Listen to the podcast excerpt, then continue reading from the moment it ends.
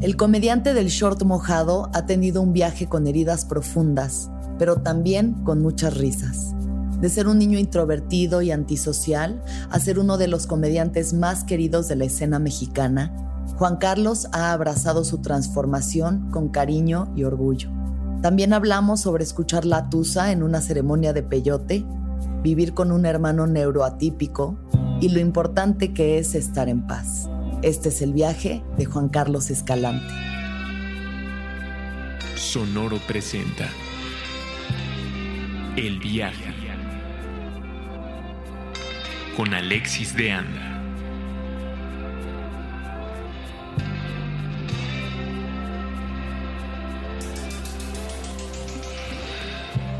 Hola, yo soy el comediante de Chor Mojado. Este, y este es mi viaje. Juan Carlos Escalante. ¿Cómo estás? Bien, ¿y tú? Bien también. Qué bueno, me da mucho gusto. Gracias por invitarme. Juan, ¿qué te gustó hacer cuando tenías siete años de edad? Me gustaba medio extraño. ¿Qué? pues es que ¿Qué? yo quería mantenerlo light, pero alrededor de esa época es cuando eh, fui abusado sexualmente, entonces como que tengo una laguna.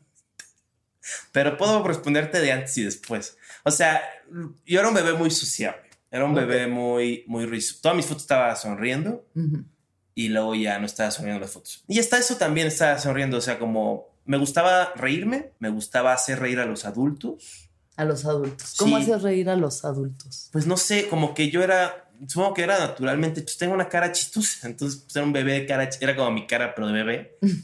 Entonces, mi, y mi mamá también es chistosa y, este, y me disfrazaba, me tomaba fotos chuscas. Era, era muy llorón o estaba como riendo. o contento. Sí. Entonces, Sí.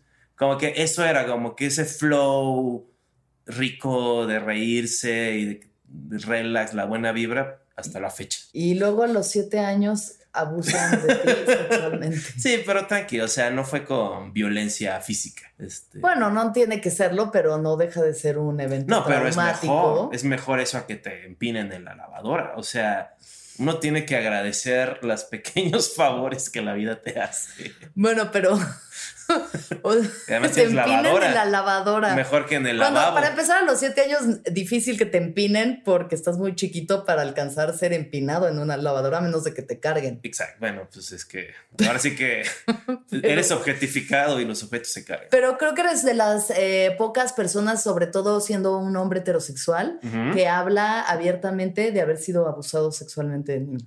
A pesar de que muchísimos de nosotros hemos sido abusados en algún momento de nuestras vidas, pues eso me parece valioso y me gustaría como poder, si tú quieres, explorar un poco más ese, Claro. ese momento de tu sí, vida. sí. O sea, ¿cómo es que te marcó en ese momento? ¿Te marcó en ese momento? O sea, obviamente te marcó, pero tienes como conciencia de que en ese momento te haya marcado, ¿cómo repercutió en tu vida? Sí, sí, como que siento que siempre fui bastante perspicaz, como que era muy abusado y me fijaba. También me gustaba eso, como que notaba que mi mente trabajaba pues, rápido, o sea, como que siempre me maravillaba. O sea, suena muy pretencioso porque pues, no puedo usar otra mente, pero desde que empecé a tener uso de razón, veía que, pues sí, como mi mente resolvía cosas o interpretaba la realidad y eso. Entonces, cuando pasó eso, desde el momento que pasó, yo ya sabía que estaba pasando algo que estaba fuera de la norma.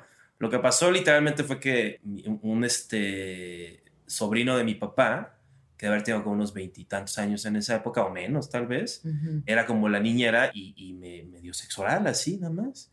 Y pues no sé si te han dado sexo oral alguna vez, pero se siente muy rico. Y entonces es como, pues muy, es, es- una mezcla de estímulos muy extraña. O sea, sabías que estaba rara la situación, Sabía que pero estaba no raro se sentía mal. ¿Te sentiste amenazado? ¿Te sentiste No, no me, sen- violentado? no me sentí amenazado ni violentado, o sea, no- pero sí sentí como que fui, como que fui engañado. Ujú, O sea, que es este, sí, o sea, que es, es un abuso, o sea, que claro. como que me lo quería poner como si fuera algo bueno. Y me acuerdo que era un bebé muy valiente porque le dije, este, ¿por qué lo hiciste? Y me dijo, ay, por, me dijo, porque se siente rico.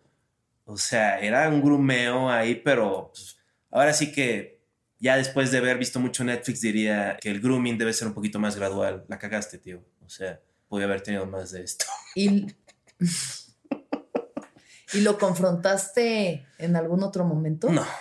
Nunca más. No, no, no, me pasaba, o sea, que alguna vez, no mucho, pero, pues, pendejo tampoco él, que lo mandaba a su mamá por algo y él era- y ahí lo veía, o sea, y era como- O sea, después de eso como que intentó no volver a tener contacto sí, sí, como que, como que se dio cuenta que la cagó, o sea, yo creo, esa es mi sospecha. Ojalá, ojalá. O sea, es, es algo así como feo y he estado escribiendo mucho de eso Ujú. Y como que una de las conclusiones es, porque también no quiero triggerear a nadie ni que nadie se sienta mal, pues no es lo peor que te puede pasar, o sea, lo que me pasó a mí. Parte del, de lo feo pues, del trauma es su posición en la sociedad, porque la idea de la sociedad que nos venden como gente desde que somos niños es que no pasan ese tipo de cosas o que Claro. les pasan a otras personas. Entonces te sientes muy aislado, crees que vas a arruinarle la vida a la gente si le cuentas, Ya, sí, eh, la a tus incomodidad. padres. Y se lo contaste a tus papás. Sí, sí, pero hace poco. ¿Y cómo reaccionaron? Pues fue como, fue triste para ellos, este, fue como una cosa que, pues me sentí un poco orgulloso de mí de que, pues sí, como que tuve la fortaleza de en vez de irme por la tangente, pues como ver- Ujú. enfrentarlo y decirlo, este, la verdad, sí estoy orgulloso de que ya, en cierta forma ya lo superé, o sea, ya superé eso y ya Claro. superé los estragos de, pues de haber estado como, porque no solamente es eso, sino las secuelas de eso que te aíslas, dejas de confiar en la gente. Claro, es que ahí, ¿no? O sea, e- ese es como el daño, a pesar de que no es lo peor que le pudo haber pasado a un niño, ¿no? Porque hay casos que sabemos que son mucho más atroces que eso. No deja de ser una ruptura, como al imponer tu poder sobre una persona que es mucho más débil, ¿no? Y más pequeña, inocente. Sí, sí. Hay como un, algo raro, pues. Sí, es algo, está mal, Algo es, que es algo es definitivamente 100% aquí nadie contrario a lo que tú piensas, Alex, Ajá. está mal. El abuso sexual a niños El abuso sexual, mal. cualquier tipo de abuso sexual es algo Bueno, terrible y no atroz. Claro que también mucho la narrativa que hacemos sobre la situación es, Sí, pues sí. O eso sea, lo empeora, ¿no? O sea, porque justo sí, sí, o hay- sea, hay como- mucha vergüenza de por medio, ¿no? Es un tabú como muy grande hablar de eso. sí, eh, eh, Cuando nos ha pasado a muchísimos. sí, claro, es, es muy común. Y sí, eh, toda esta cosa como, pues lo que yo llamo có- cómicamente poblana de, pues sí, de esta, esta ideología de que no, pues ya estás roto como ser humano, ¿no? Mm, en el Uber, ¿no? Seguramente todos lo hemos escuchado, súper clasista. Pero sí, o sea, en el auto, en la radio que escucha la gente, ponen una cosa sobre drogadicción que dice un güey, yo ya estoy podrido, me tienen que inyectar complejo B para que no sé qué, mi vida ya no vale nada. Así, literalmente, y al final dice, las drogas no tienen final feliz. Y ya, volvemos aquí a Alfa, o sea, como nada de llama este número para pedir ahí. Solamente. Si ves a un marihuano, pateale la cara. No nos pateen la cara, por No nos favor, pateen la si nos cara. ven en güey. la No calle. estamos podridos. O sea, y el complejo B, pues es vitaminas, ¿no? Bueno, una cosa es el abuso de drogas y otra es el abuso sexual. Sí, pero va dentro de esa ideología de que un ser humano Roto, puede, puede arruinarse, ¿no? sí. Lo cual puede morirse. Y Claro. eso todos. Pero Yo creo que también en el aceptar como tu, o sea, el aceptar como el abuso, el reconocerlo, el dejarlo ir también, ¿no? Sí, a claro. veces eso es un proceso. Tú a esta persona, por ejemplo, si la ves ahorita, ¿qué pasaría? pues ando medio ocupadón. Entonces, como que sí le daría la vuelta. O sea, no lo saludaría. Ya. ¿Y Sí, no te hay- gustaría confrontarlo en algún momento? Como que yo ya lo hice por mi cuenta. Entonces ya lo que él haga o lo que haga son de las... mi- Mucho de lo que a mí me da paz es entender qué cosas son ajenas a mí. Ok. Y siento que ahora sí que su viaje es ajeno a mí. O Ya. sea, el- la, la interacción que tuvimos sucedió hace mucho tiempo, sí, este, 29 años. O sea, es... No es nada y mi vida es bastante buena, he logrado muchas cosas, este, soy, tengo mucha suerte, mis papás me dieron todo lo que me, me pudieron dar y más. Nunca tuve que hacer esto de que la universidad de tengo que trabajar porque si no, no tengo para la renta. Nunca he tenido que trabajar para tener para la renta, así de fácil. Porque el departamento es de tus papás. Pues está mi nombre. Bueno, Ah, bueno. o sea, Perfecto. sí, ¿no? Una persona sumamente privilegiada. Sí, no, o sea, la verdad mi vida es mejor que la de ustedes a pesar del abuso sexual. O sea, no piensen que, que me tienen la delantera. O sea, porque además dentro de esta cosa woke, yo ya estoy, o sea, esto no una net, o sea. Esto no es muy, este no es muy del viaje, ¿eh? Esto es, mucha soberbia y en el viaje nos gusta la humildad. Ah, bueno, bueno, va. Pero regresemos, regresemos. Entonces, bueno, pasa esta situación, pero más allá de esta situación, ¿cómo te crían tus papás? ¿Con qué creencias creciste tú en Acapulco, Guerrero? Mis papás vienen, o sea, son como hippies que no tuvieron el privilegio de ser hippies. O sea, los hippies, yo mi teoría, los hippies que ves con el pelo largo y los lentes y que no sé, son usualmente pues como yo más bien, o sea, como que sus padres trabajaron y ellos ya pueden tirar su vida a la verga. Pero la gente normal pues tenía que seguir trabajando. Mi papá no puede tener el pelo largo y eso, pero sí crecieron en los 70s, mi papá nació en los 50s, mi mamá nació en los 60, principios de los 60s. Entonces les tocó pues toda esta liberalización de México y al mismo tiempo una muestra de un gobierno represor contra los civiles. O sea, de que si eras activista, pues había una patrulla fuera de tu casa. Y para mucha gente creo que todo eso así. Pero era como una cosa como de gente que eran, eran como este, estudiantes burgueses de la UNAM. o sea, no era así como nada. Se sentía muy raro. Mi mamá una vez este, tuvo un episodio así de que la siguió un policía y todo. O sea, súper difícil. Entonces, como que en mi casa era como muy poco autoritario. Tal vez demasiado. O sea, nunca tuve límites. Te dejaban hacer lo que Me dejaban hacer lo que yo quisiera, que también, pues soy ¿Qué era lo que hacías? Pues no lavaba los trastes, no hacía mi cuarto, no barría. O sea, eso de que, eso ha repercutido en tu vida adulta? Pues mira, hay que ver mi depa para darse cuenta. O sea, yo no lavo trastes, no va, o sea, lo hago lo menos posible. Para mí no es importante. Sí. ¿Y qué creencias, digamos, religiosas? ¿Tuviste creencias religiosas? Mis papás fueron parte de los que empezaron la, una cosa que se llama Comunidad Cristiana de Acapulco. Ok, cristiano, tus papás son cristianos. Mi papá es muy cristiano y mi mamá es cristiana, o sea, pero mi papá es el que es más cristiano. Ultra cristiano. Mm, sí, o sea, no es, no es ultra cristiano, o sea, creo que la palabra ultra, cuando va hacia la derecha siempre es, porque mi papá es como, no es así de ir todo el tiempo a la iglesia, yo creo que probablemente casi no va porque mi mamá seguro no lo deja, este, pero sí seguro hora diario, este, siempre está como en una cierta como contemplación. ¿Y tú creciste creyendo en Cristo? Pues más o menos, o sea, sí, o sea, como que era lo normal, pero también dentro de lo que era mi casa era como cristiano liberal.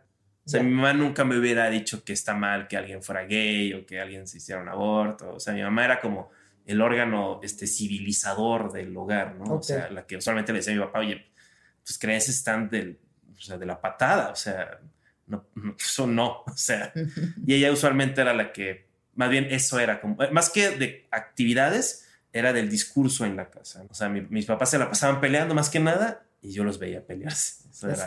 ¿Y tu hermano? Y mi hermano, mi, hermano Juan José, él nació cuando yo tenía, cuando yo tenía como ocho años y nació con autismo y pues también, o sea, como que mis papás realmente me mimaron mucho.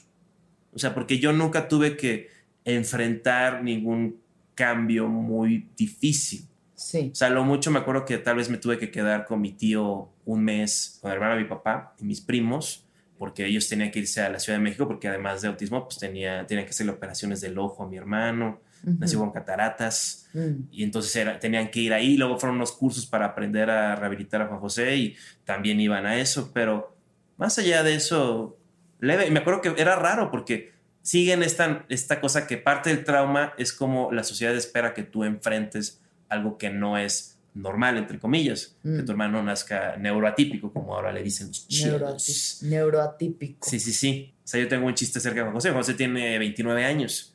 Yo tengo un hermano, tiene autismo, trabaja. No por el autismo, sino porque es huevón.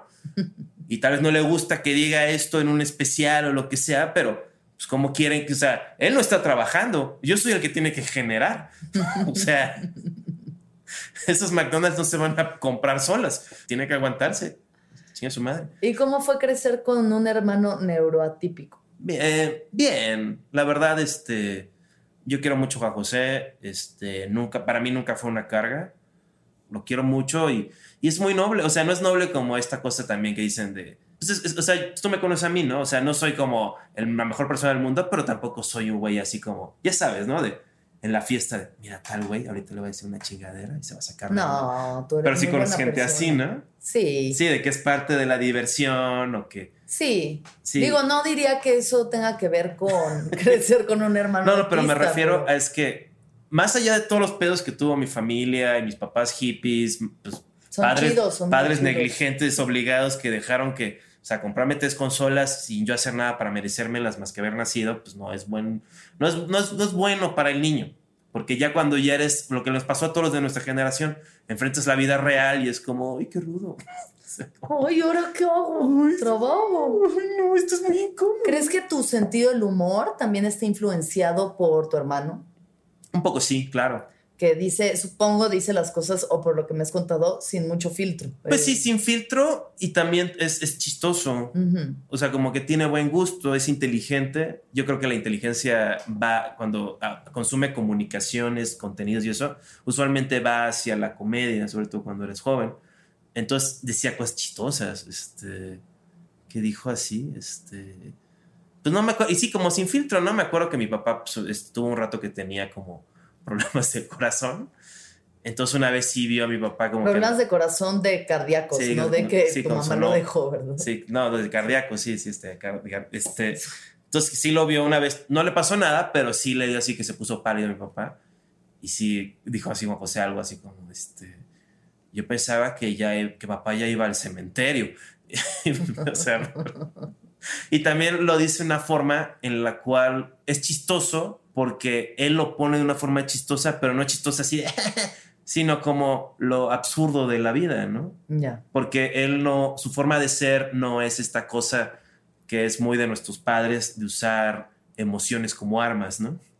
O sea, de que te estoy diciendo esto y como argumento, mira lo enojado que estoy. Ya. Juan José nunca haría eso. Ujú. Mucha gente dice que la gente con este, neurotípica, Asperger, autismo, no tiene emociones y no es eso. O sea, lo que yo lo entiendo y lo que yo lo he vivido y hasta creo que yo comparto él, yo pues, comparto genes con él, observo a mi papá, observo a gente de mi familia, creo que tal vez hay una beta ahí de esta onda, que sí como que nuestras emociones las vemos de una forma distinta y vemos que no es lo más prioritario ex- o sea, tus, em- las tus emociones y las de las demás.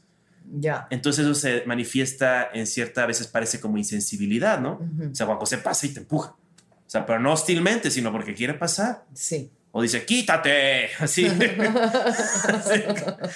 Estás estorbando. Y yo- y así, pero yo estoy, haz de cuenta que me torcí el pie y estoy caminando así. Dice, quítate, Juan Carlos. Y mi mamá, no le, no le hables así a Juan Carlos, no seas grosero. Ay, es que está aquí tapando el camino, no puedo pasar. Y yo, pues, ¿qué tienes que hacer que sea tan, este, que te apure tanto?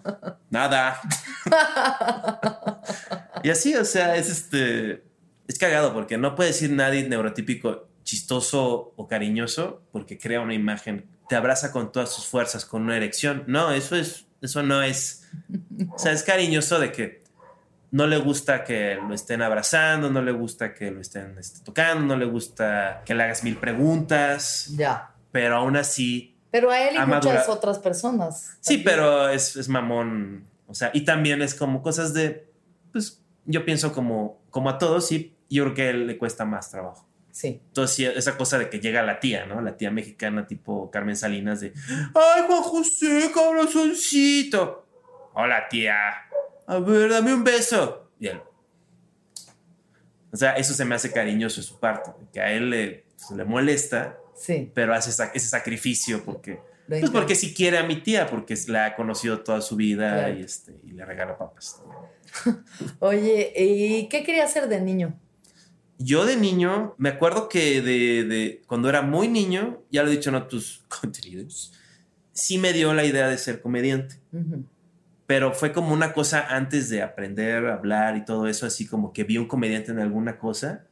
En una- en- era una inauguración de la gran plaza en Acapulco y contrataron un comediante y ahí estaba. Y era toda la, pues, tipo polo polo.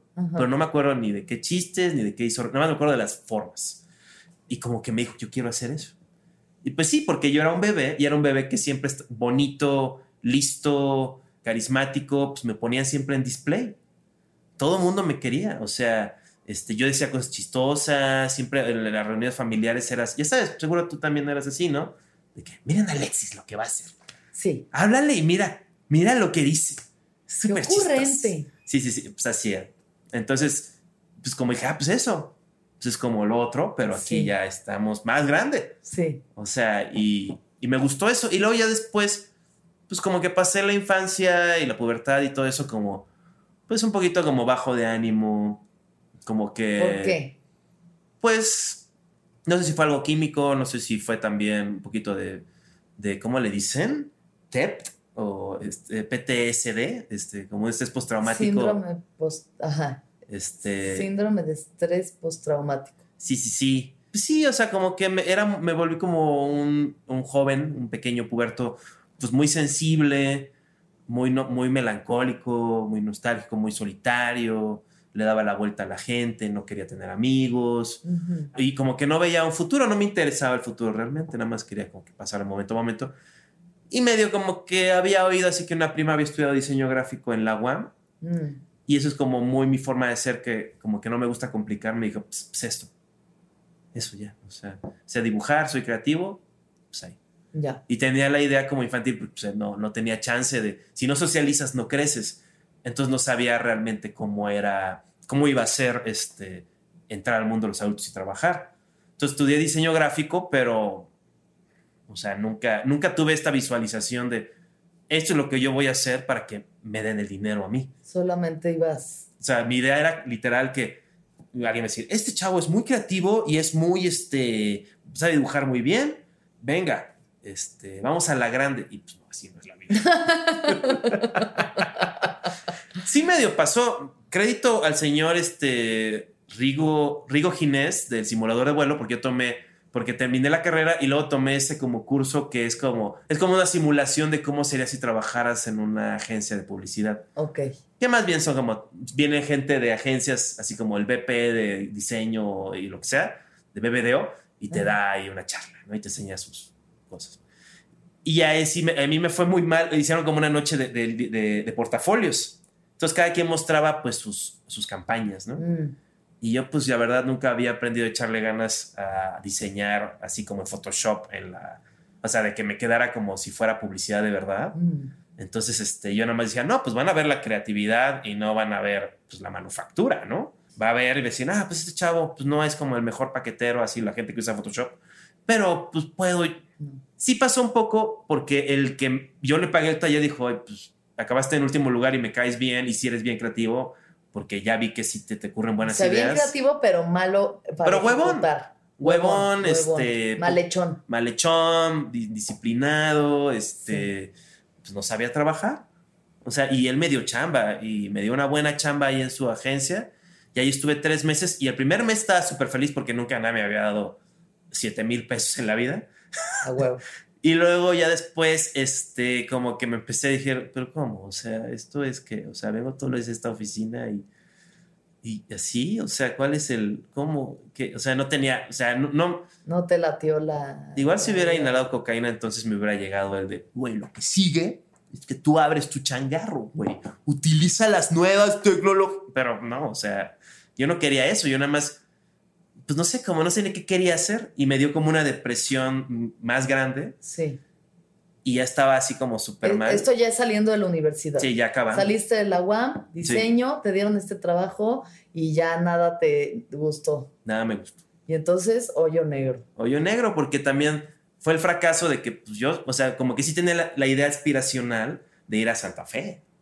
O sea, a trabajar a Santa Fe al a Santa- pantalón. Sí, al pantalón, o sea que eventualmente, pues sí, o sea, el pantalón, he ido varias veces al pantalón, este, lo he abultado en el centro, este, en la pierna izquierda o derecha, eh, donde está Comedy Central, pero sí, quería, quería esa era como la, la- sí, porque pues, también era la idea de que tengo que ganar dinero para pues, poder salvar mi vida, ¿no? Porque solo con dinero podré construir algo para alguien como yo. Y pues todo el mundo me rechazó, no, no pude llegar a Santa Fe. Sí. Entonces que dije, esta es la meta, y luego lo vi más o menos de ese mundo y decía, pero no me gusta tampoco el mundo de la publicidad de corporativa y este, Santa Fe y alrededor. O sea, Claro. entonces era como, no tengo meta, no tengo nada que esperar de la Nada vida. de qué agarrarte. Sí, o sea, lo más que puedo hacer es ganar más dinero haciendo esta cosa que ni me gusta hacer. O sea, como que no puedes ser creativo en la publicidad, no realmente. Ajá. O sea, entonces mi papá me dijo, me dijo, oye Juan Carlos, o sea, que estaba muy triste, yo iba con mi abuela, yo creo que mi abuela le dijo que estaba yo como pues, terrible y este... ¿Cuántos años viviste con tu abuela? Yo viví un chingo de tiempo, o sea, yo viví de los 19 a los 31. No manches. Sí, sí, sí. O sea, 12 años viviste con tu abuela. Ujú. ¿Y cómo fue vivir con tu abuela? Bien, o sea, mi abuela también es como de la onda, como mi mamá también. de- o sea, no es una abuela autoritaria. Buena onda. Pues sí, buena onda, pero también ella en su pedo y yo en el mío. Ya. ¿Y luego qué pasa, Juan? Pues, o sea, como que yo creo que sí le hablé, como que sí le pedí yo a mis papás, o sea, les Ajá. dije así de, es que no sé qué, o sea, que ¿Qué pedo? sí, o sea, es como la chamba, no sé, este. Y mi papá me decía, bueno, si el dinero no fuera objeto, ¿qué harías? Y yo le diría, "No, yo haría comedia stand-up. Y mi papá, pues, yo, ¿qué es eso? Y yo, no, pues es como que te subes, o sea, es como un comediante. ¿En qué momento empezaste a ver stand-up? Yo cuando empecé a ver stand-up, cuando empecé a ver, seguramente como por ahí de los 10, 9 años, porque en Acapulco con la, con la tele Mm, tenías, este, teníamos cable y, este, y nos daban el canal de Los Ángeles, el KTLA, y ahí pasaban Seinfeld. ok. Entonces pasaban Seinfeld y, y veía, o sea, lo del principio de Jerry y también empezaba a ver comedia. O sea, ahí, ahí este, estaba Friends, estaba Seinfeld, estaba El Príncipe del Rap, estaba todas las sitcoms, La Niñera, Sí. y las iba viendo y las demás las veía en inglés. Mm, Entonces me tocaba la comedia pues un poquito más pura, un poquito más como con las pues, cosas que son como muy detalles que luego se pierden.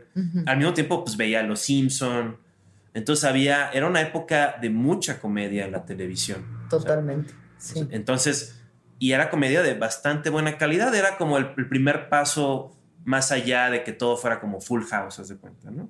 ¿Y tuviste eso en mente? O sea, al final nunca te abandonó la idea después de ver al cuentachistes en la plaza, Gran Plaza Acapulco. Claro, frente al papagayo. Este, nunca te abandonó la idea de la comedia hasta el punto en el que te dijeron qué harías y dijiste estando. Sí, sí, sí, sí. hasta- Nunca tuviste ninguna probada de contar chistes de alguna forma como que no fuera incidental. O bueno, más bien Yo era muy chistoso, o sea, así como me conoces de que como que más en corto, como que se me ocurren cosas, Claro, bromeo y, y como eso, siempre he sido así.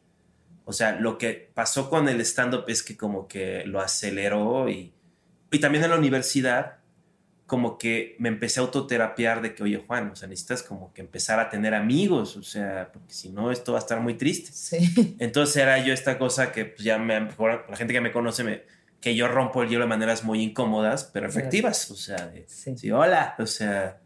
y como, Hola. Sí, ¿qué tal? Sí, este, amigos. Y logré tener amigos y logré tener muy buenos momentos en la universidad. Este, o sea, no así de wow, pero sí. Y me tardé tres años. O sea, fue el último año que tenía como un grupo de amigos, podría llamarse, y que les caía bien. Y me acuerdo muy bien porque yo era muy callado. O sea, cuando no estoy haciendo bromas y eso, soy muy callado también. Y soy como, no, más que tímido, soy callado. Y me acuerdo que la una chava así, este, yo dije alguna cosa chistosa y me dijo, ay, eres como, eres como chistosito. Así como que no se había dado cuenta. Y sí, o sea, como que esa onda siempre la había cargado. Ajá. Y siempre había sido algo muy valioso para mí hacer reír. Y tal vez tenía como, así como, pues como alguien quisiera ser futbolista profesional, Sí. yo tenía la idea así de que, pues es que yo, yo soy muy chistoso, o sea, podría, si este pinche país no estuviera así de la verga y hubieran open mics así en cada ciudad y todo eso, pues yo podría ir al open mic y alguien me descubriría y diría, eres creativo, y te iban a hacer. Pero pues no. Bueno, tú le dices a tu papá, yo quiero hacer stand-up, y te dice, ¿qué es eso? Y le dices, Sí, sí, sí. chistes. Sí, sí, ¿Y? sí. Y también este, me apoyaron, me dieron dinero. Este, Pero ¿dónde? Tú empezaste la escena del stand-up, Juan. ¿Qué hiciste? ¿Dónde? yo que busqué- sepan ustedes todos que los que están escuchando esto, que si aquí existe un papá del stand-up comedy en nuestra escena, no diría que es el pelón a mí, sino Juan Carlos Escalante. Eh, creo que fue al mismo tiempo que empezamos como que a gravitar, él con mucho más éxito que yo, pero yo, ¿Qué fue? fue, yo busqué en Google este taller de stand-up Ciudad, este, Distrito Federal Sí. y, este, y salió el blog de Ana Carolina. que es, la, es una estandopera argentina que hace ya un chingo de tiempo, es muy respetada. Y vino hace poco a México con Malena Pichot. Pero ella, eh, Ana Carolina, este, fue una. Fue un, fue, ahora sí que de nuevo, he tenido muy buena suerte. Ujú. Pero entonces, ¿qué? ¿Estaba dando un taller? Estaba dando un taller, Gus Proal la contactó Ok.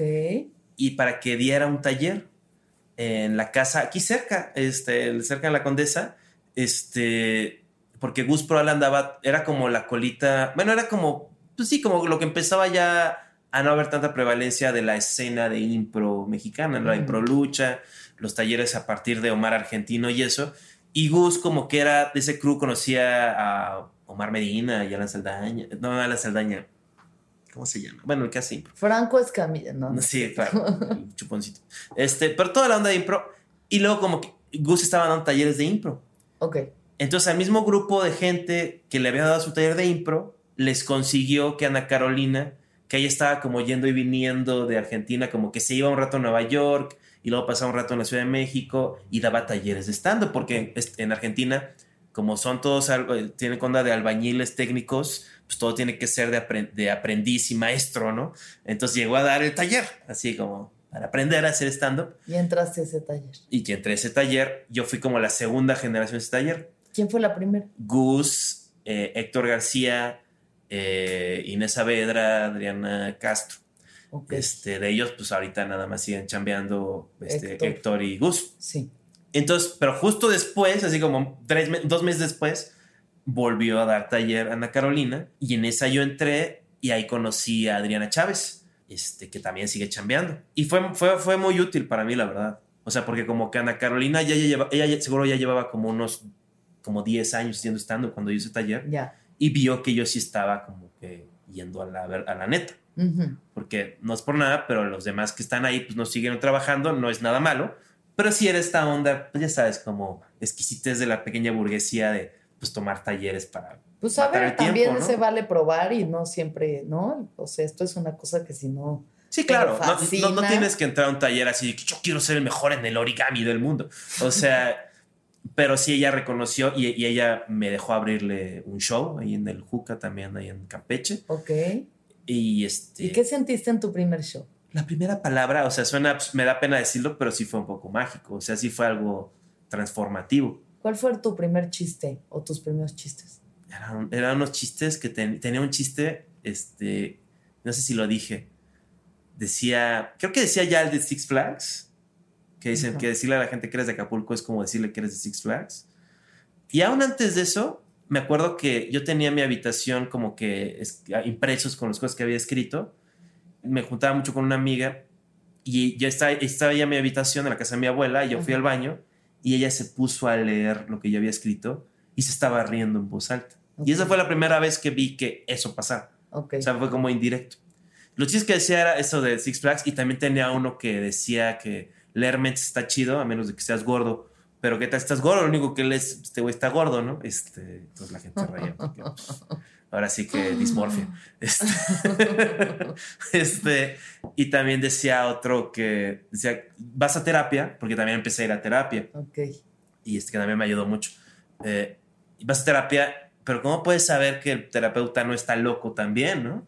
Así, y tenía unos chistes siempre súper forzados, así que decía, sí, no, o sea, mira, tómate esto, ¿no? Tómate esta pastilla, tómate una diaria, no dos, porque si no te mueres. Una, no dos. Bueno, nos vemos mañana a las dos. Este, Está buena. gracias, gracias. Ahora sí Sí, me que gusta. estoy seguro que no lo, no lo conté así hace 12 años. Y sí, o sea, es- me acuerdo esa noche que me subí. Tengo otro hermano que se llama Rafael, que es este hijo nada más de mi papá. Mm, Y no de su mamá, nada más mi papá lo expulsó de su, de su, de De su su vagina. vagina. Este, ¿Por qué De su no? vagina ¿Por de qué padre. no? Ahora se puede, man. Vagina de padre. Pero este. Eh, Es un buen nombre para una banda punk, ¿no? ¿Cuál? Vagina de padre. vagina de padre, no muy políticamente correcto. padre lubricado, ¿qué tal eso? Tenías la otra banda, ¿no? La de Prolapso Anal. Prolapso anal, sí, También. esa era mi banda. Bueno, entonces, este, empieza tu camino en el- la comedia. Sí. ¿Y qué tal? Eh, ¿Cómo ha estado? Muy bien, me ha ido muy bien. eh, he sido muy suertudo. He llegado a pensar, hasta creer en cosas locas como la Matrix, así de que estoy manifestando la realidad o algo así, porque muchas cosas han salido muy bien, muchas cosas han salido como me imaginé que pudieran salir, lo cual es un gran privilegio, me hace sentir, pues sube mi autoestima y también, más que nada, siempre he tenido miedo de no poder percibir la realidad como es. O sea, vivir en una ilusión y no... Es que nadie percibe la realidad, o sea, la realidad fuera de la Matrix, como bien dices, es la unidad, es la falta de dualidad. Claro. Y vivir en unidad, pues es como si estuviera yo en sapo todo el día, sería inservible. Estaría nada más catatónica como en la experiencia mística, siento yo. Sí. Entonces, pues bueno, la percepción de la realidad es lo que le da también. Pero sí hay, pero puedes separarte todavía más con odio y amargura. O sea, eso te separa más que estar en un en ácido todo el tiempo. Yo pienso. O sea, porque por lo menos el ácido crea las ilusiones con los bloques que están dentro de ti o sea, con las imágenes, las emociones y eso. Mm. Pero ya las, este, estas alucinaciones negativas, que pues todo el mundo conoce, ¿no? De que nadie me quiere, no merezco amor, estoy roto, pues son, son ilusiones. O sea, yo creo que son ilusiones.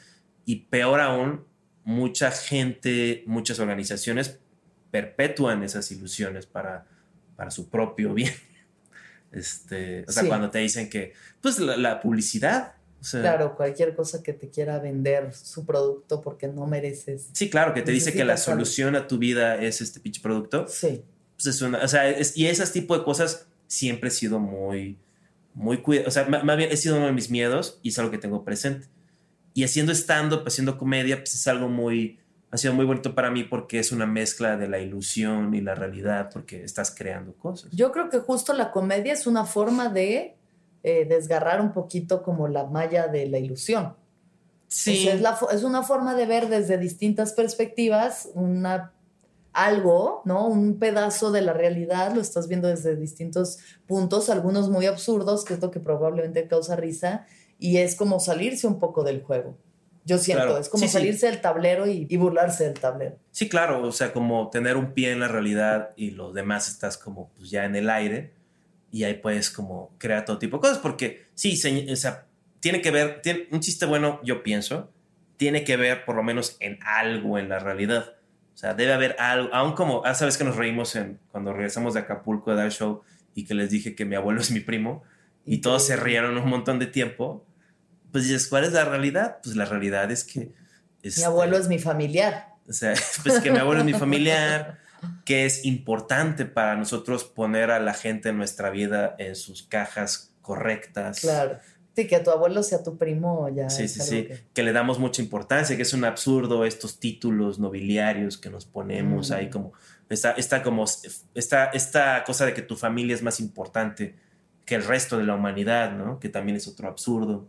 Este, e, esta separación. Entonces, sí, estoy de acuerdo con eso.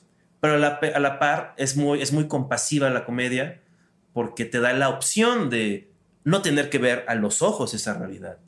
Puedes tenerla aquí como en algo mental, pero en lo emocional estás disfrutando ver al payaso bailar, o sea, estás disfrutando imaginarte que mi abuelo es mi primo. Me encanta. A mí me encanta pensar que tu abuelo es tu primo. Sí, no es algo muy especial para mí. La comedia bueno, yo siento que nos ha dado muchísimas cosas. Claro. Muchísimas. Un sentido de vida, una misión de alguna forma, como una, una línea de vida, como una tirolesa en la que vamos colgados. Sí, claro. Amigos, gente con la que sentimos que pertenecemos. Claro. ¿No? Y por lo menos a ti y a mí nos ha dado también muchos viajes por México. Muchos viajes por el, centro de la República, más que Muchos viajes por el centro de la República, porque Juan y yo durante varios años hicimos un programa de turismo llamado, en un inicio Explora DF, luego Explora CDMX y luego ya nomás se llamaba Explora. Porque íbamos a Puebla. Y fue una situación muy bella porque ahí es donde realmente Juan y yo empezamos a tratar, ¿no? Más a tener una convivencia mucho más cercana. Y a mí me desesperaba muchísimo al principio. Pues imagínate mi primer jefe ahí en la agencia. No manches. cuando, yo le, cuando yo renuncié, él me dijo, me aplicó la de mucha suerte, Juan. Así como.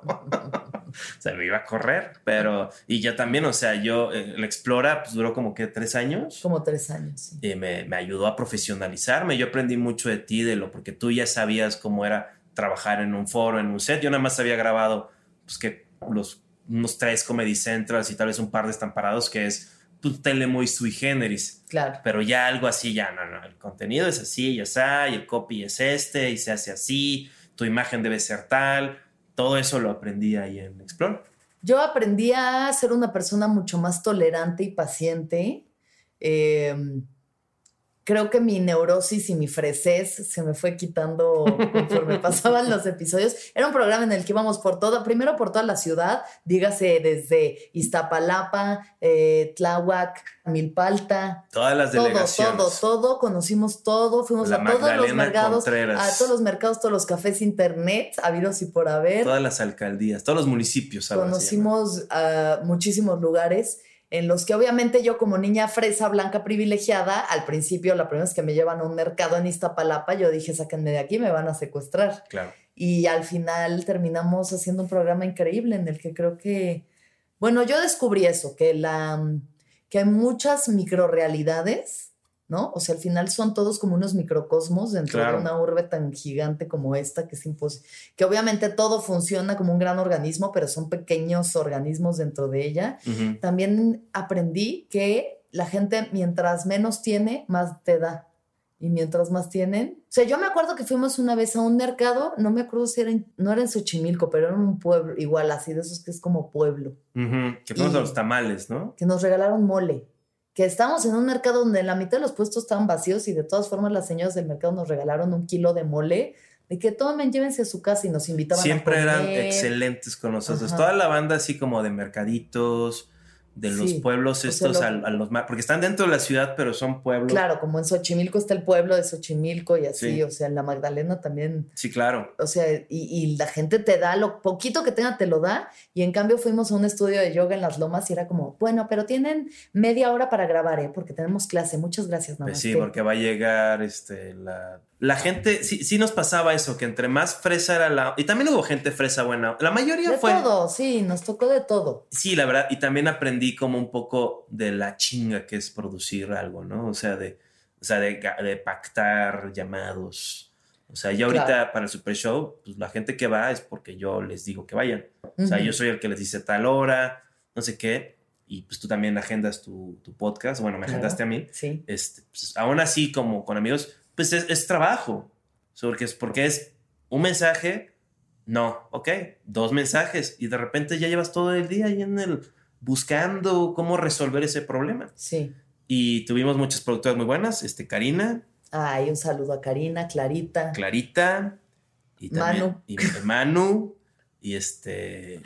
Y ya. Un besito a todos nuestros productores de Explora. Sí, sí, sí. Cosa trabajar en equipo. Otra cosa que yo aprendí estando con Juan en este programa fue un día que veníamos de regreso y yo ya andaba como en mis cuestiones espirituales, como que justo a ti te tocó la primera vez que fumé sapo, creo que tú fuiste la primera ah, persona a la que, le conté que había ido a fumar una cosa que había estado loquísima y que había entendido toda la información del universo, pero tú me recomendaste el libro Be Here Now de Ramdas. Mm, tú fuiste la primera persona en mencionarlo.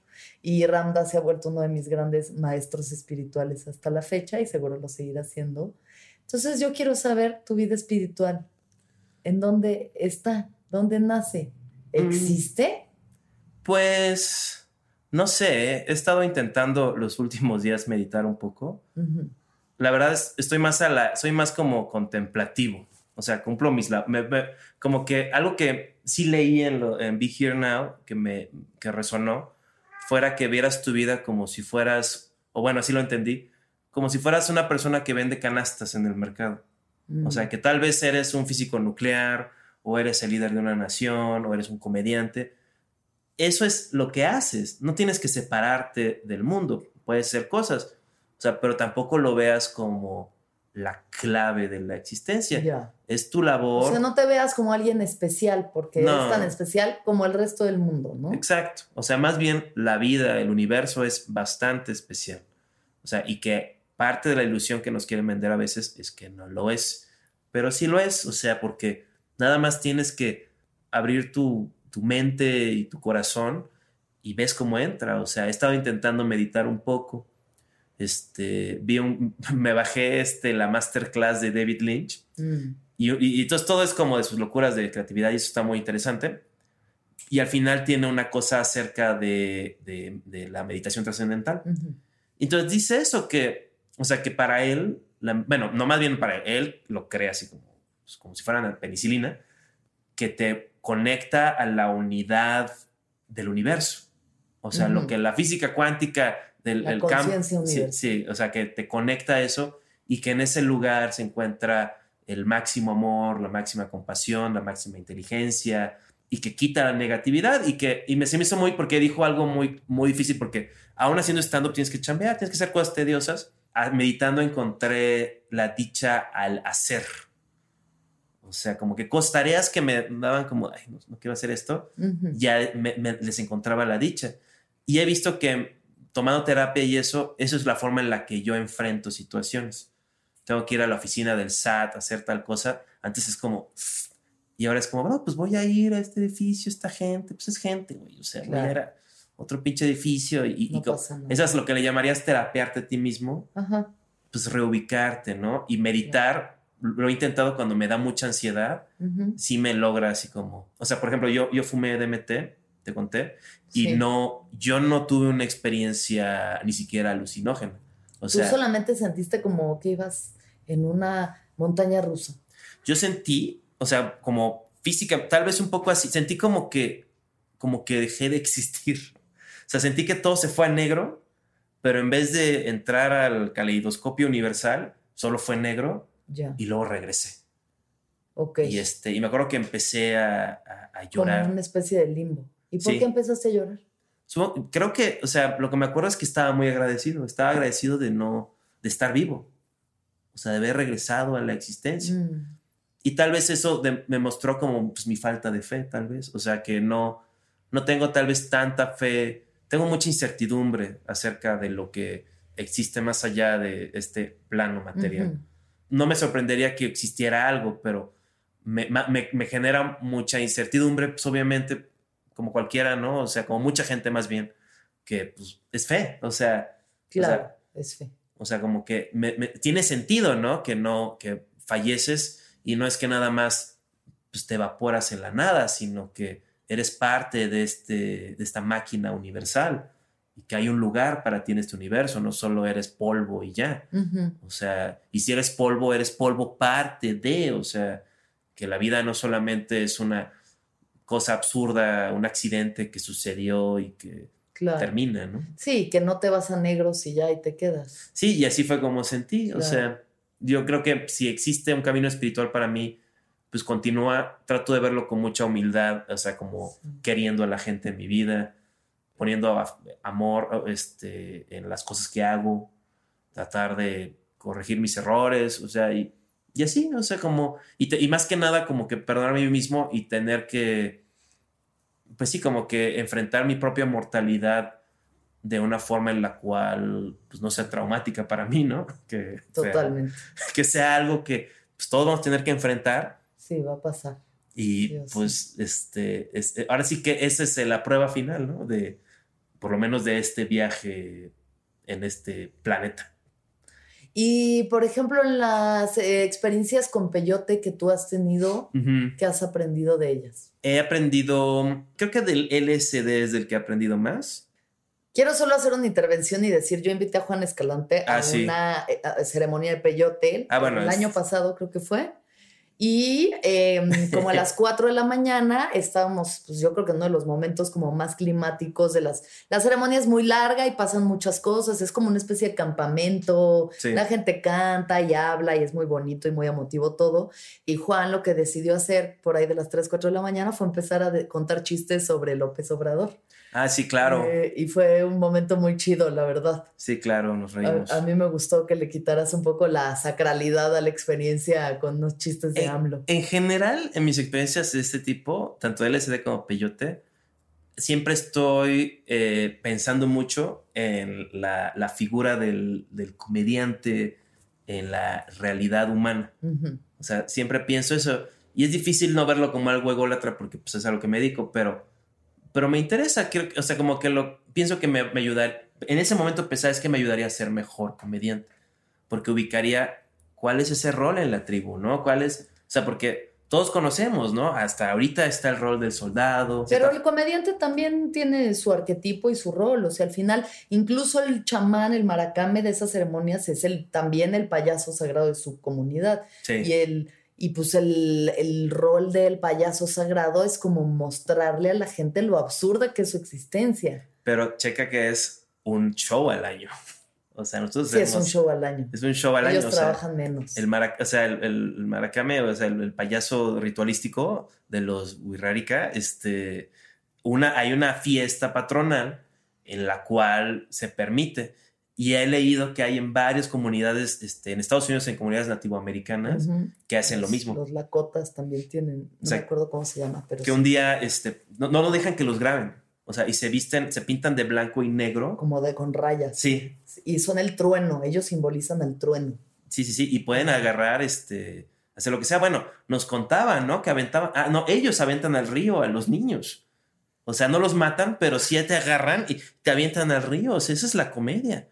O sea, la comedia también es hostilidad y agresión. Es, es, un, es un campo de juego para pues, todas nuestras emociones. Entonces, este, pues sí, como que lo que aprendí la última, que sí me la pasé muy bien, ahí estuvimos ahí cotorreando. Sí. Me acuerdo que está, porque lo que pasa es que estás en un círculo y estás practicando y eso, pero de vez en cuando, este, como que cada determinado tiempo más bien, el, el, el, el chamán este, empieza a cantar una canción que es como un trance Uh -huh. y escuchas la canción y estás en ese trance y estás en silencio oyendo el, el cantar, ¿no? Este, al, al, y con un instrumento también.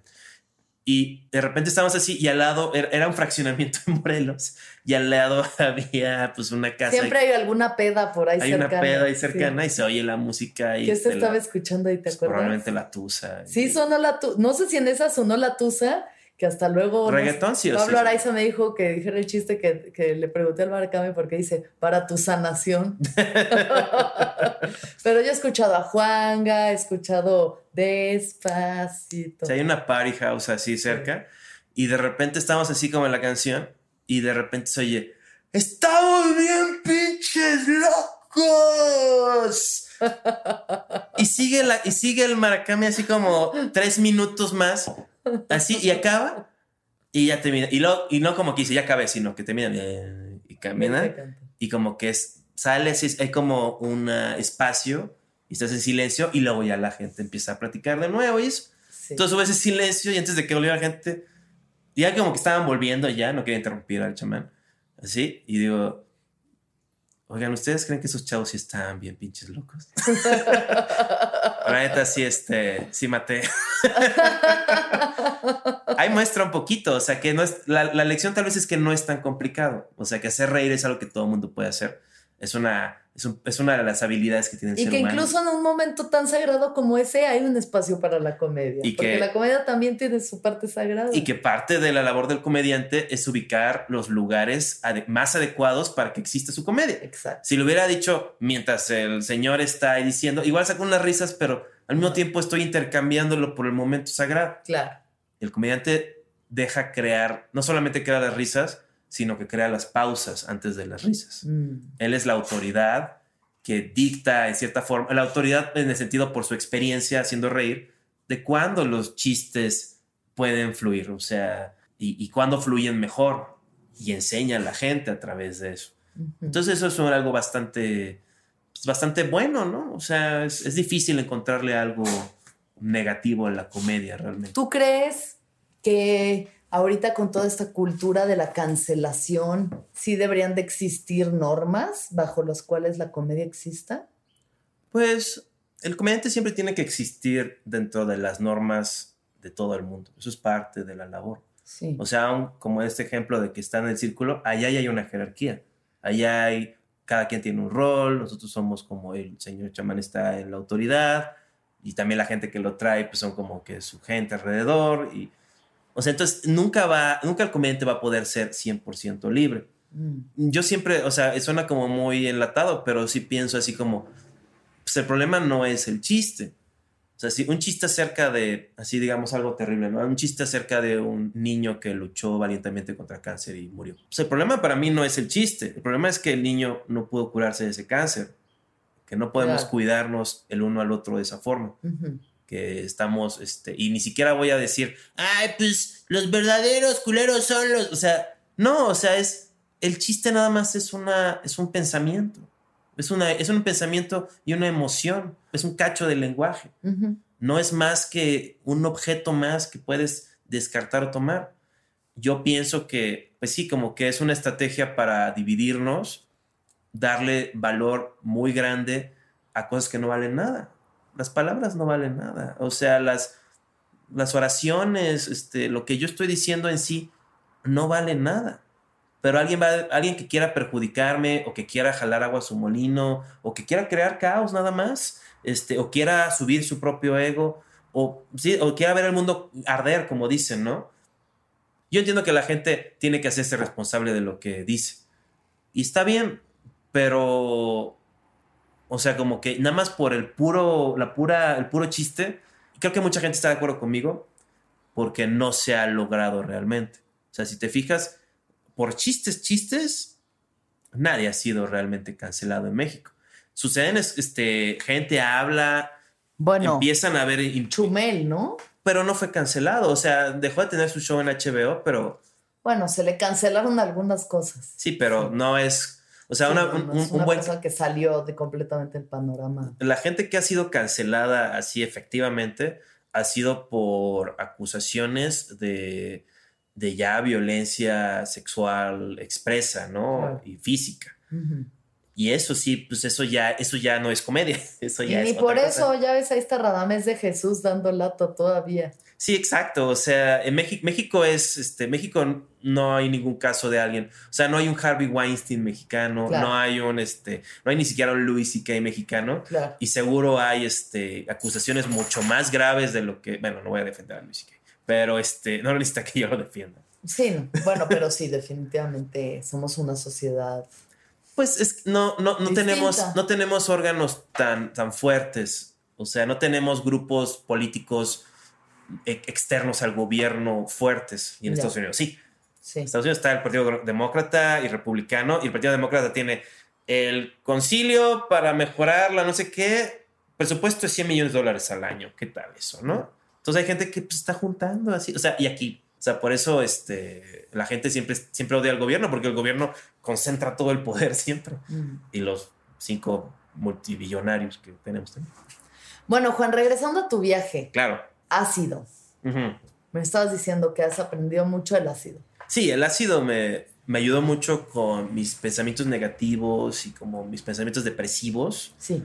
Porque a veces parece como que las cosas que piensas están como escritas en piedra, ¿no? O sea, Claro. es imposible que cambie.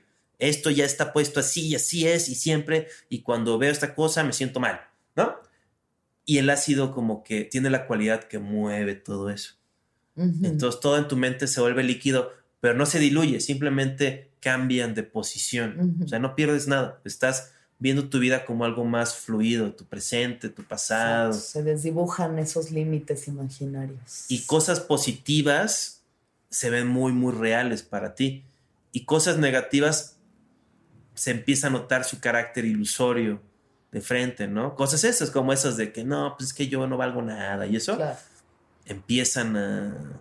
Yo no tenía ese tanto así de que no valgo nada, pero simplemente el hecho de ver que se podían cambiar me dio mucho optimismo, me dio mucha confianza en que pues, yo tenía el poder de sobre mi mente, ¿no? Sí. Y que no iba yo a ser víctima de ella, sino que iba yo a poder disfrutarla, que es de las cosas que ahora sí que valga el pleonasmo, disfruto más. O sea, mi mente y disfrutarla y, y- y viajar, no sé si viajar dentro de ella, pero usar mi imaginación y eso es algo que más, de lo que más me gusta. O sea, me la paso muy bien a solas, Guapo. así con eso. O sea, me imagino pendejadas, me hago reír a mí mismo. Y también yo noté que hubo como que un cambio, no sé, como que yo sentía durante mucho tiempo que en tu comedia como que te autoboicoteabas Ujú. en tu rutina, o sea, te metías el pie con chistes que eran muy buenos, como que al final, Perdón, es mi gata chillando. Algo hacías para que No como que no saliera tan no, efectivo. era, era comedia alternativa, está O diciendo. sea, era, co- era comedia alternativa sin duda, pero de pronto hubo como un... Cuando te empezó a valer más verga, es cuando todo fluyó. Sí, O sea, sí hubo ahí como un momento de cambio, pues claro, en donde cuando a la par de que empezaste a encuadrarte en los shows, sí. vino como un, güey, me vale madres, ya me vale super madres. Y ahí estuvo Sí, como la respuesta. no sé, o sea, como que para mí el camino de la, como que yo desde que empecé a hacer comedia stand-up, como que siempre fui muy pretencioso y dije, yo estoy en mi propio camino, yo estoy en mi propia carrera. O sea, yo no, yo mi meta no es ni ser famoso, ni ser el número uno, ni en cinco años lograr tal y tal cosa. Yo quiero crecer como comediante y aprender lo más, todo lo que pueda, como que a mi ritmo, ¿no? Y este, y se ha logrado, o sea, y la verdad, los primeros cinco años, pues, si me ves, ahí, ahí grabado ahí todo eso, pues hay unos buenos, hay unos malos, hay, pero yo nunca, la verdad, me pareció importante la primera mitad de mi, los primeros siete años, dar una buena impresión, o ser el mejor del show, o dar risa a todo el show, o lo que sea. Yo estaba más bien en mi propio camino, que era, quiero encontrar la forma de ser chistoso, de una forma en la cual me guste a mí. Ujú. Y pues es muy difícil porque, pues, o sea, si creces oyendo los Beatles, pero no tocas la guitarra, pues no, no vas a sonar como John Lennon, ¿no? Claro. Este, entonces esos fueron los años de formación y me di amplia oportunidad de fracasar en público, que pues, es lo que pasa cuando haces stand único que hay. sí.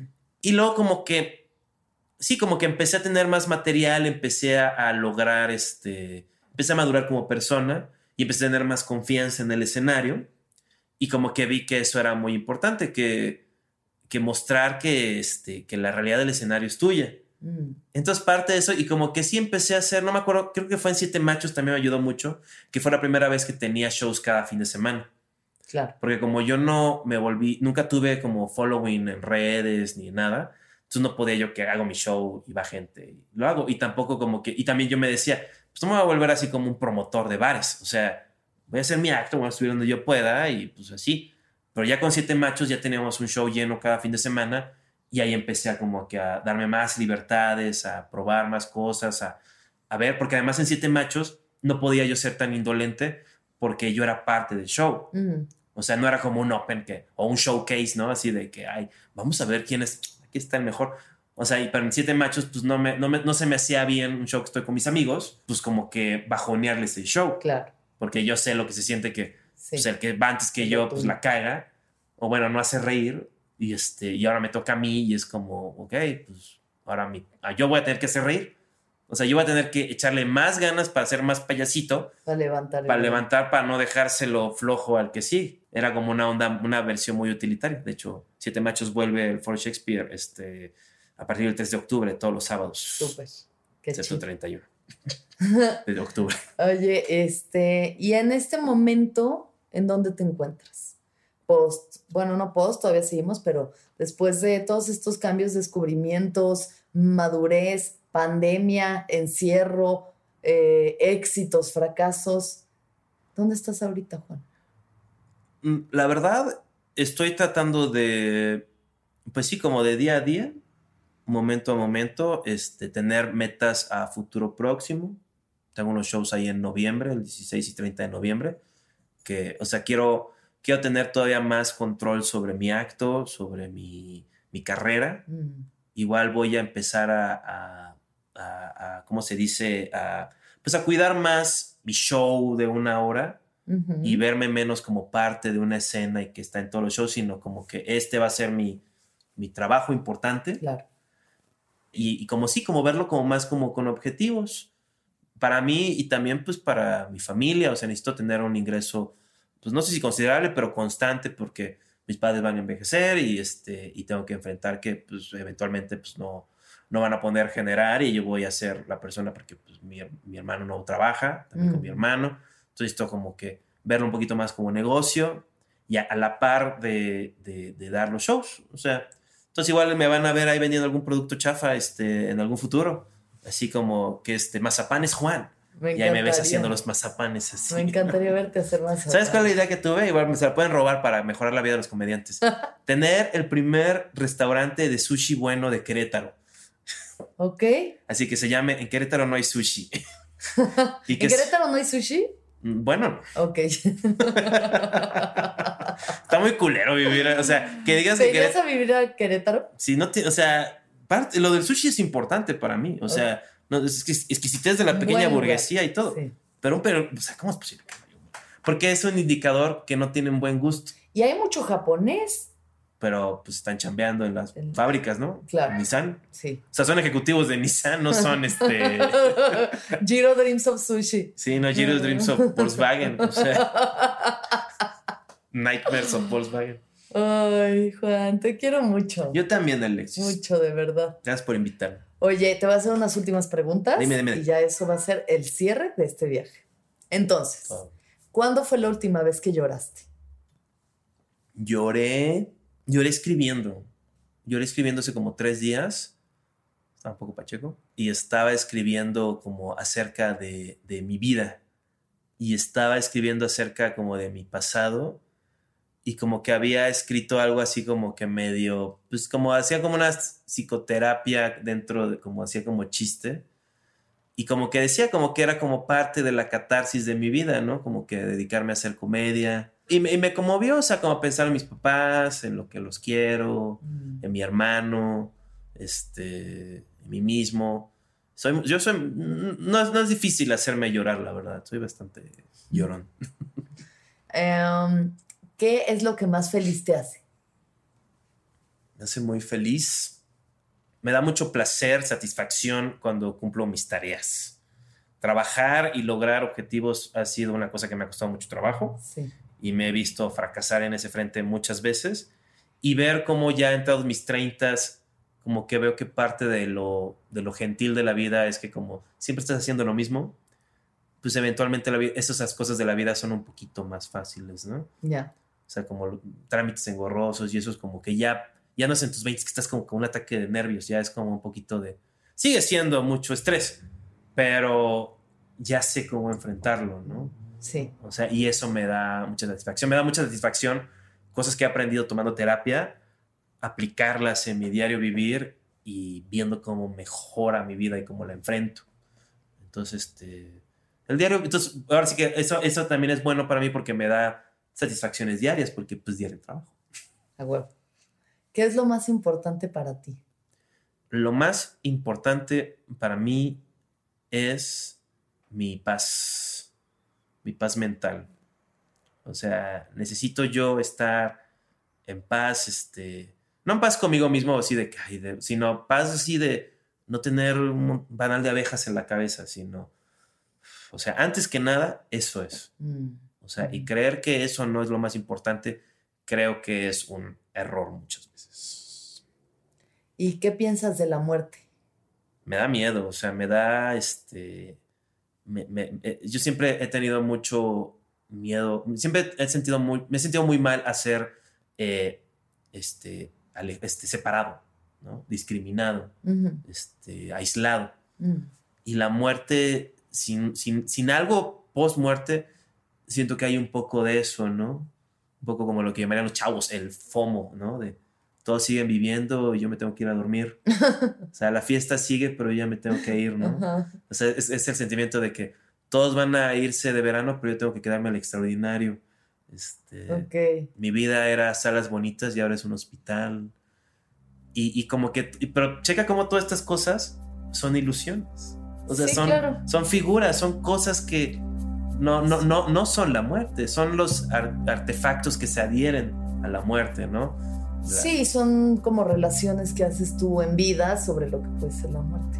pero al final todo nos va a suceder y aun si duele, solo va a durar, solo va a doler un poquito, un ratito nada Esperemos que más. solo sea un ratito. Sí, Esperemos que solo sea un ratito. Al final, cuando ya te mueras, pues, ah, mira, quién sabe. pues sí, lo que dicen, ¿no? ¿Cómo puedes tener miedo a la muerte cuando la muerte es la ausencia de vida? Exacto. Tú tienes que estar vivo para tener miedo. Es el gran misterio. Que decía, creo que Epicuro. Tal vez. Uh. Y lo vi en un video de YouTube, no leo. Con esa nota intelectual Muchas gracias, Juan. Muchas Te gracias. Quiero mucho. Yo. Gracias por estar en mi vida. Eres un gran amigo, eres un gran comediante. Ah, gracias. Y tu- Igualmente. Tu, presencia en este mundo es muy importante. Ah, gracias, igualmente, Liz. Gracias, Juan. Y gracias a todos por escucharnos. Que todos los seres sean felices. Que todos los seres sean felices. Que todos los seres sean felices. Sonoro presentó El viaje con Alexis de Anda.